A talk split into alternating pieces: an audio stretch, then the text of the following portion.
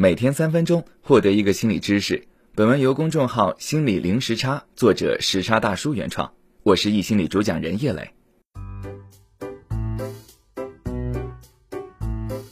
掐指一算，祖国母亲的生日已经离大家远去。今年的最后几个月里，已经没有一个小长假再向我们招手了。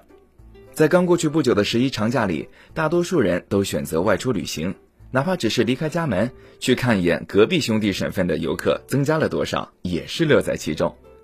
为什么哪怕全国都是人从众，人们对于外出旅游还是乐此不疲呢？全国各地的心理大师经过数十年的心理研究，共同证实了旅行对生理和心理健康的诸多益处。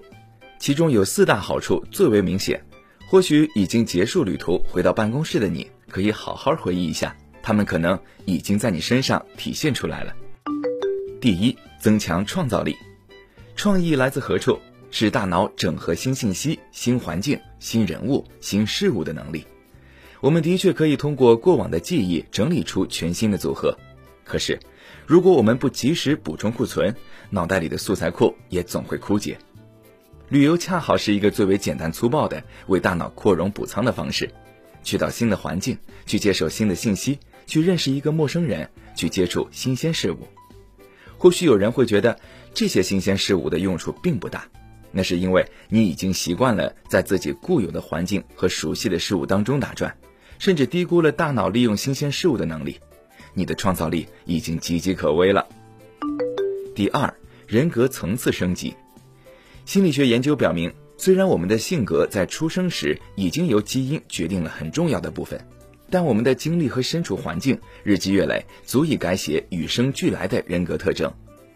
根据人格心理学家的大五理论，所有人的性格都可以在五个固定的维度上衡量，每个维度彼此独立，但又互相关联。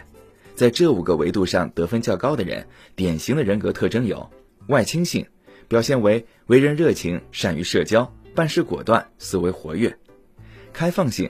表现为想象力强、情感丰富、追求新颖；责任心型表现为公平公正、有条不紊、尽职尽责、克制谨慎；宜人性表现为信任他人、利他主义、谦虚依从、同理心强；还有神经质，表现为焦虑、敌对、压抑、冲动、脆弱。旅行，尤其是较长期的深度旅行，会增强以上五个维度的前四项。而最后一项神经质会转为情绪稳定，正所谓人格层次的全面升级，在旅途中遇到全新的自己。第三，提升情感关系质量。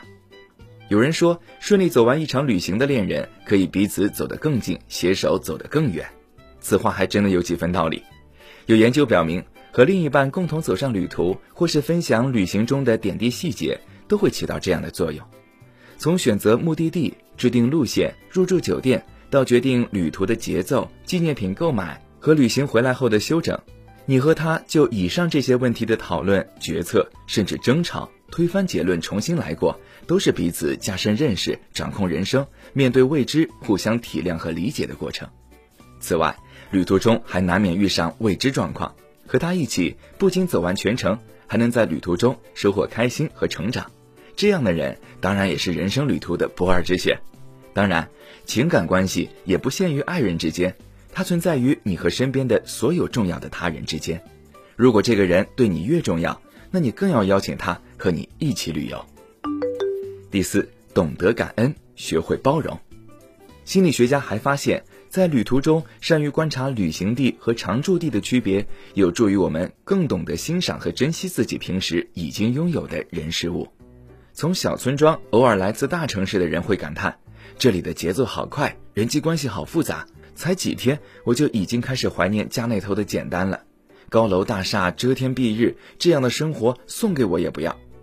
于是旅途结束，回到家里，你会更珍惜、更感恩那些已经拥有太久、习以为常的一切。同时，你也会直观地感受到，在这个大千世界，有多少人就有多少种活法。大家对快乐和悲伤的定义也千差万别，你会慢慢教会自己，这个世界上没有更好，只有不同。